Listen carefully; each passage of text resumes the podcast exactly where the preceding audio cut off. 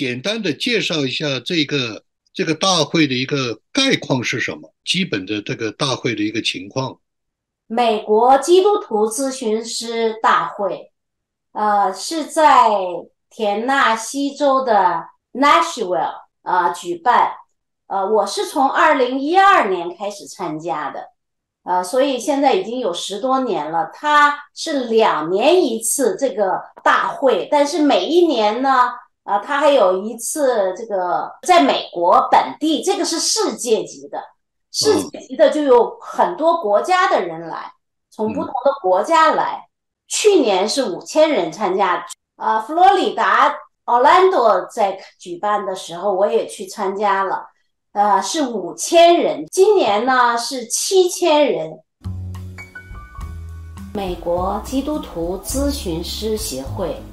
致力于鼓励、加强和服务基督教心理健康专业人士。包括持证的精神病学家、心理学家、社会工作者、心理治疗师、婚姻与家庭治疗师、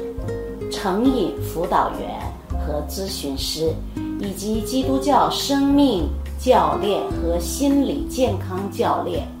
牧师、非专业辅导员和广大社区。目标是用以。研究为基础的生物心理、社会知识和属灵真理，装备那些从事帮助行业的人，帮助他们为那些在实现心理健康、个人完整、人际交往能力和属灵成熟方面寻求帮助的人提供咨询和服饰。此外，美国基督徒咨询师协会还肩负着帮助全球教会变得更有爱心、更关爱心理健康的使命，寻求在心理健康的护理中倡导灵修实践和灵性。美国基督徒咨询师协会的意向源自《哥林多后书》。一章三到四节，以弗所书四章十一到十三节和菲利比书一章四到六节。意向有两个重要方面：首先，寻求通过帮助全球基督教会在基督里变得更加成熟，同时承担起用神的爱和牺牲。的心来关怀、服侍全球基督教会。其次，寻求通过继续教育机会，如世界和全国的会议，在现场网络研讨会、其他培训活动，以及印刷教育和培训材料，为心理健康领域的专业人士提供服务、教育和装备。致力于帮助教会装备上帝的子民，使他们以基督爱护我们的精神彼此关爱。基督徒辅导是基督徒门徒训练的一种独特形式，以个案为基础，协助教会完成其使命，使信徒在终身成圣的过程中走向成熟。并发展他们在基督里的身份。有些人在临床专业或牧养方面有恩赐，经过挑选的平信徒也有照顾他人的恩赐，即使他们没有心理健康学位或执照，但他们需要适当的培训和指导才能做到这一点。教会中任何关注心理或行为健康问题的事工的座位，都必须由三条强有力的腿来支撑。这三条腿分别是：了解心理健康知识的牧师，配备齐全的平信徒帮助者、教练以及临床专业人员。基督徒咨询协会。正是致力于为这三种角色服务，一年都会看到他们邀请根据他们的主题侧重点他们会邀请很多是非常有名的，要一般的场合我也见不到他们。今年呢，他的这个主题叫 “No Hope”，很特别的是，今年请了一些讲员，很多是残疾的、有问题的人，他们本人在那个大会上边的见证，就让我们知道现身说法，他们找到的 hope 盼望是什么。富勒神学院的教授谭教授是一个华人，他是新加坡人。他每一年都是大会的主题讲员，他就说现在这个很多这个心理咨询呐，很强调那个大脑的问题，你的大脑里边出了什么问题呀？他说的我不这样看，他说的不是大脑的问题，还是心灵的问题，还是你的灵的问题。他说的我们的这个盼望不是在于这个耶稣啊给我们的一些话。是在耶稣基督本人，所以我他就是我们的盼望本身。大会的那个讲员，每个人的角度都不一样。呃，黑人牧师呢，他就说的啊，要学习休息，因为来参加大会的都是咨询师嘛，都是 burn out 啊，或者是有这个危险，所以他会从这个角度上边来讲，你们要啊学会休息，要 self care。嗯另外一个讲员呢，那个呃棒球队队员，他又讲我们要 running 到这呃耶稣的见面的时候，你要这个不会羞愧啊。所以就是他们从各个方面讲的，呃，但是总体上来讲呢，啊是大家都非常有激情。为什么这些人是每年这个每次大会都会去参加？你像我们已经参加十多次了，而且我先生是开车开两天，两个整天啊，从滨州开到那个田纳西州，中间要在这个一个地方休息。为什么会有这么大的激情啊？歌的那个气氛就特别特别热烈，人们都好像是全身心的投入啊。当那个就是大会都有那些呃敬拜赞美，跟着唱的时候。呃，举手啊，跳舞啊，大会的那个主持人还会提醒：现在是早上第一天，你们要今天到晚上十点呢，不要把你们的激情全部都用完了。美国咨询师啊，他们的那种状态，无论是年纪多大的人，他们都是很饱满的那个，充满了激情啊，这个是生命的一种状态，这个不是装的啊。我每次去参加的时候，我觉得是一种加油站。它的资源太丰富了，因为那个资源很丰富，你每次无论怎么样，我们能参加的那个 workshop，比如说这个上午有呃两堂，下午有两堂这样子，那我就按照我自己的需要和我呃这个在我的范围里边感兴趣的一些题目来选择呃这个 workshop，因为太多了，你根本无法选择完。但是呢，他会在之前邮寄给你那个。呃，track 的那些呃名单呐，然后每一天有多少？哎呀，我每次选都要很长时间的选。另外一个呢，就是说他们在属灵方面是有把关的。这大会你参加，你确实会很呃疲倦，但是也确实会很满足。你怎么通过这样一个会，你自己怎么来看这个在华人这个基督徒的这个咨询服务方面？或者是需要方面，你有什么样的感官？呃，有什么样的设想？在那个大会上边，你只能遇到有限的几个华人，可能这个华人来参加的人很少，因为他全部都是英文的。而华人呢，就说有咨询师来做讲员的。呃，我我是参加了这个黄维仁博士的这个讲座啊，其实我是。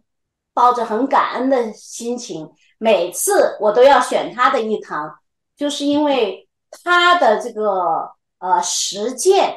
对我个人的影响很大。另外一个，他对于华人群体，他是概括了很多很多世界级的心理学家他们所研究的成果，把它变为普通人、穷人可以用的一种。武器，他说军事武器民用化，很欣赏他所做出的贡献，呃，我自己先要被医治，我才能够那个门儿才能打开。自己如果没被医治的话，我连门儿都摸不到，而且根本就不感觉到有这种需要。呃，别人说你有问题那是不行的，自己知道有问题，但是你不愿意去疗愈也是没有办法的。我是很积极、很主动的。一个是我自己啊，在这个疗愈的实践里边就可以走得很深。今年的一个这个 workshop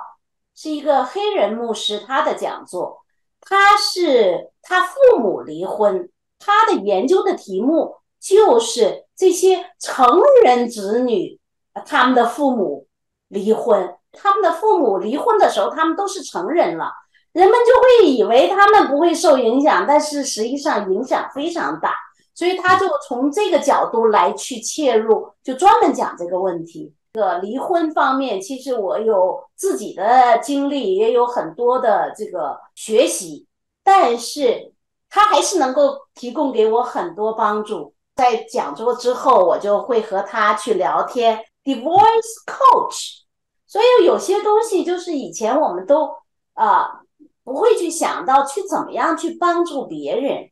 但是呢，就说通过看见这些，呃，他们都在这个第一线、第一领域在实践的人，然后对我是有很大的这个引导和启发。那你觉得华人基督徒或者是基督徒群体，是不是应该有一种某一种的基本的常识的普及性的这种的？呃，信息啊，教育啊，或者这一些的分享啊，让至少让呃华人教会的弟兄姊妹、基督徒，因为他们的问题也很多啊，但是他们不知道，他根本就不知道这个领域还还有这样的一种的呃经历、呃学习或者是疗愈，根本就不知道，所以呢，这个也是一个。普及啊，教育或者普及性的这种的服务，可能是不是有这样一种的呃需求？呃，我认为是需要的，因为很多华人基督徒他在神学观念上边就有一些偏颇。比如说，我认识的一个很好的基督徒姐妹，她有忧郁症，而且很深度，大家都能看到。工作单位的领导也能看出来，但是他坚决不去看咨询师。他说的，如果我看咨询师的话，那我就羞辱主，好像是我，我作为基督徒，我怎么能有忧郁症呢？混乱了，就是好像基督徒如果有有什么病，有什么心理问题，有什么就就不荣耀神。所以这个姐妹很苦很苦，即使我们给她找到这个。呃，免费的咨询师她也不去，所以她就一直自己在自己的那个呃圈子里边转呐转呐，一直出不来。华人他会有点小病都要去看这个医生啊，就是身体上的病，但他的情感上的病，他的这个灵里边的很多病，这些他都不会去看，是有一个偏颇。比如说我先生。他这个做咨询师，他绝对不会去到外边去找人来，都是这些人，他实在是需要了，然后他要主动的来，这个就是一个最好的办法。就是当他觉得自己必须需要帮助，而且呢，我觉得美国人有非常好的传统，啊，每个教会他会有这个咨询师，当教会的人的问题，牧师处理不了的。那个太深太多的那个会把牧师缠的都都没有办法脱身，所以呢，牧师都会把他们介绍给咨询师，本地的信得过的咨询师，教会付这笔咨询费，他们会有这种比较完善的帮助系统、支持系统到我们这里来咨询的，他们都是亲人或者是朋友为他们付咨询费。介绍他们来，他们自己有问题，谁最先发现？他们的亲人或者是朋友发现，发现了以后就给他介绍，而且介绍的时候就说的这笔钱你不用付，我们帮你付。他们用这种最直接的方式来表达关爱和支持，这种可能华人里边就不容易有。我给大陆的啊两个人啊，就是介绍咨询师在中国大陆的，我来付咨询费，他们去了一次以后就不再去了，可能就是觉得，哎呀，我付咨询费，那每一个小时是一千一千人民币。所以呢，就说他们就觉得，哎呀，不要了。其实他们没有付出这个的话，他们付出更多，像后来就离婚了，就是有这样的一些问题。至少我们借着这样一个话题，可以有一些的这些的呃普及性的讲座，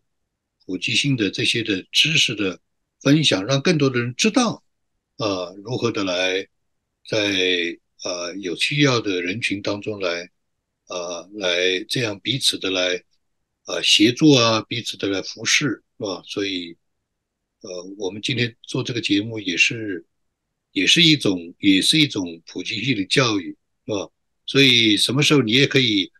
有一些个案分析，呃，原则上的了，不牵涉到个人的隐私，原则上的如何，别人可能也想知道到底你是怎么样，呃。咨询的，你一次咨询，呃，多长时间？会问哪些问题？或者是，呃，可能人可能都有一些陌生惧怕，是吧？那这也是一个扫盲，呃，有这样的一个普及性的教育。咨询是你在那里一定要有一个信任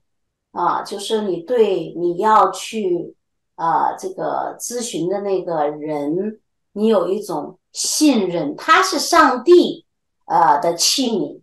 啊，上帝给你一种安全感，然后也让你能够畅所欲言。就是有很多人他会把他谁都不会告诉的，无论是什么人他都不会告诉的啊，一些噩梦啊，一些呃他都会告诉咨询师。所以他的疗愈能不能够疗愈，是与他自己。深度是否是把自己能够敞开，让上帝的医治的光进来的问题？华人呢，教会里边似乎有一种，好像一听疗愈，就好像是神学不对了，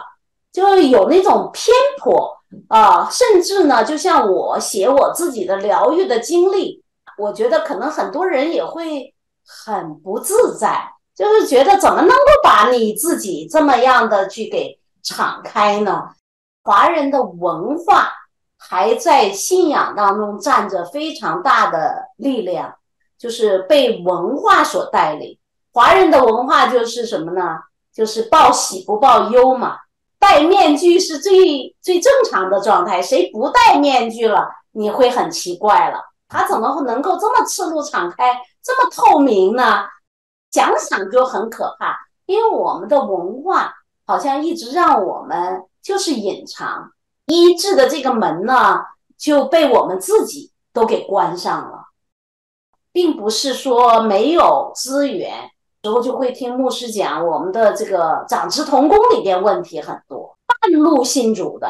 都是家里边有各种问题，孩子也出现问题，个人婚姻有各种问题了之后，连神找到了他信主。那他这些问题并不等于信主了就解决了，问题还在那里。但是他们以为好像信主了就好像应该没事儿了，都信主了还有什么问题呢？所以需要有一种的普及性的教育，如何的能够帮助更多的人，借着这样的谈话啊，借着这样讲座啊，扫清一些心理的障碍，扫清一些思想上的这个障碍，那就可能更愿意来。来来体验来经历，可能牧者本身要有一个带头作用，嗯，对牧者本身都不敢去尝试，或者是不敢去面对。像来我们家的很多人是牧师，嗯，就是他们本人是牧师，他们不会害羞，因为他们的这个教会的童工团队全部都支持他去找咨询师，这是对教会的一个祝福，因为。牧师他已经有这呃忧郁症啊，什么问题啊，忧虑啊，几乎要垮了。这个时候牧师的那个团队推这个牧师来的。那牧师确实是经过了一段时间的这个疗愈的话，他就继续干下去了，不然人就垮掉了。那牧师本人，华人的牧师本人是否是观念上边有这种接纳？不要说会众了。你刚才讲的是美国教会吧？你刚才举的这个例子对美国教会，因为我在美国教会。好，我们今天就是简短的来跟大家分享，有这样一个大会，基督徒对教会，呃，从中呢可以帮助我们有很多的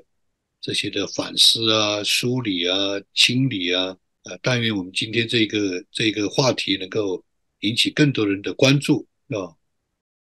要从自己做起，因为我呢是一直参与各种各样的学习，也有网上的一些课程，像我认识的这个美国的这些呃 Doctor Barbara，或者我都是在他那个线上的课程都学习，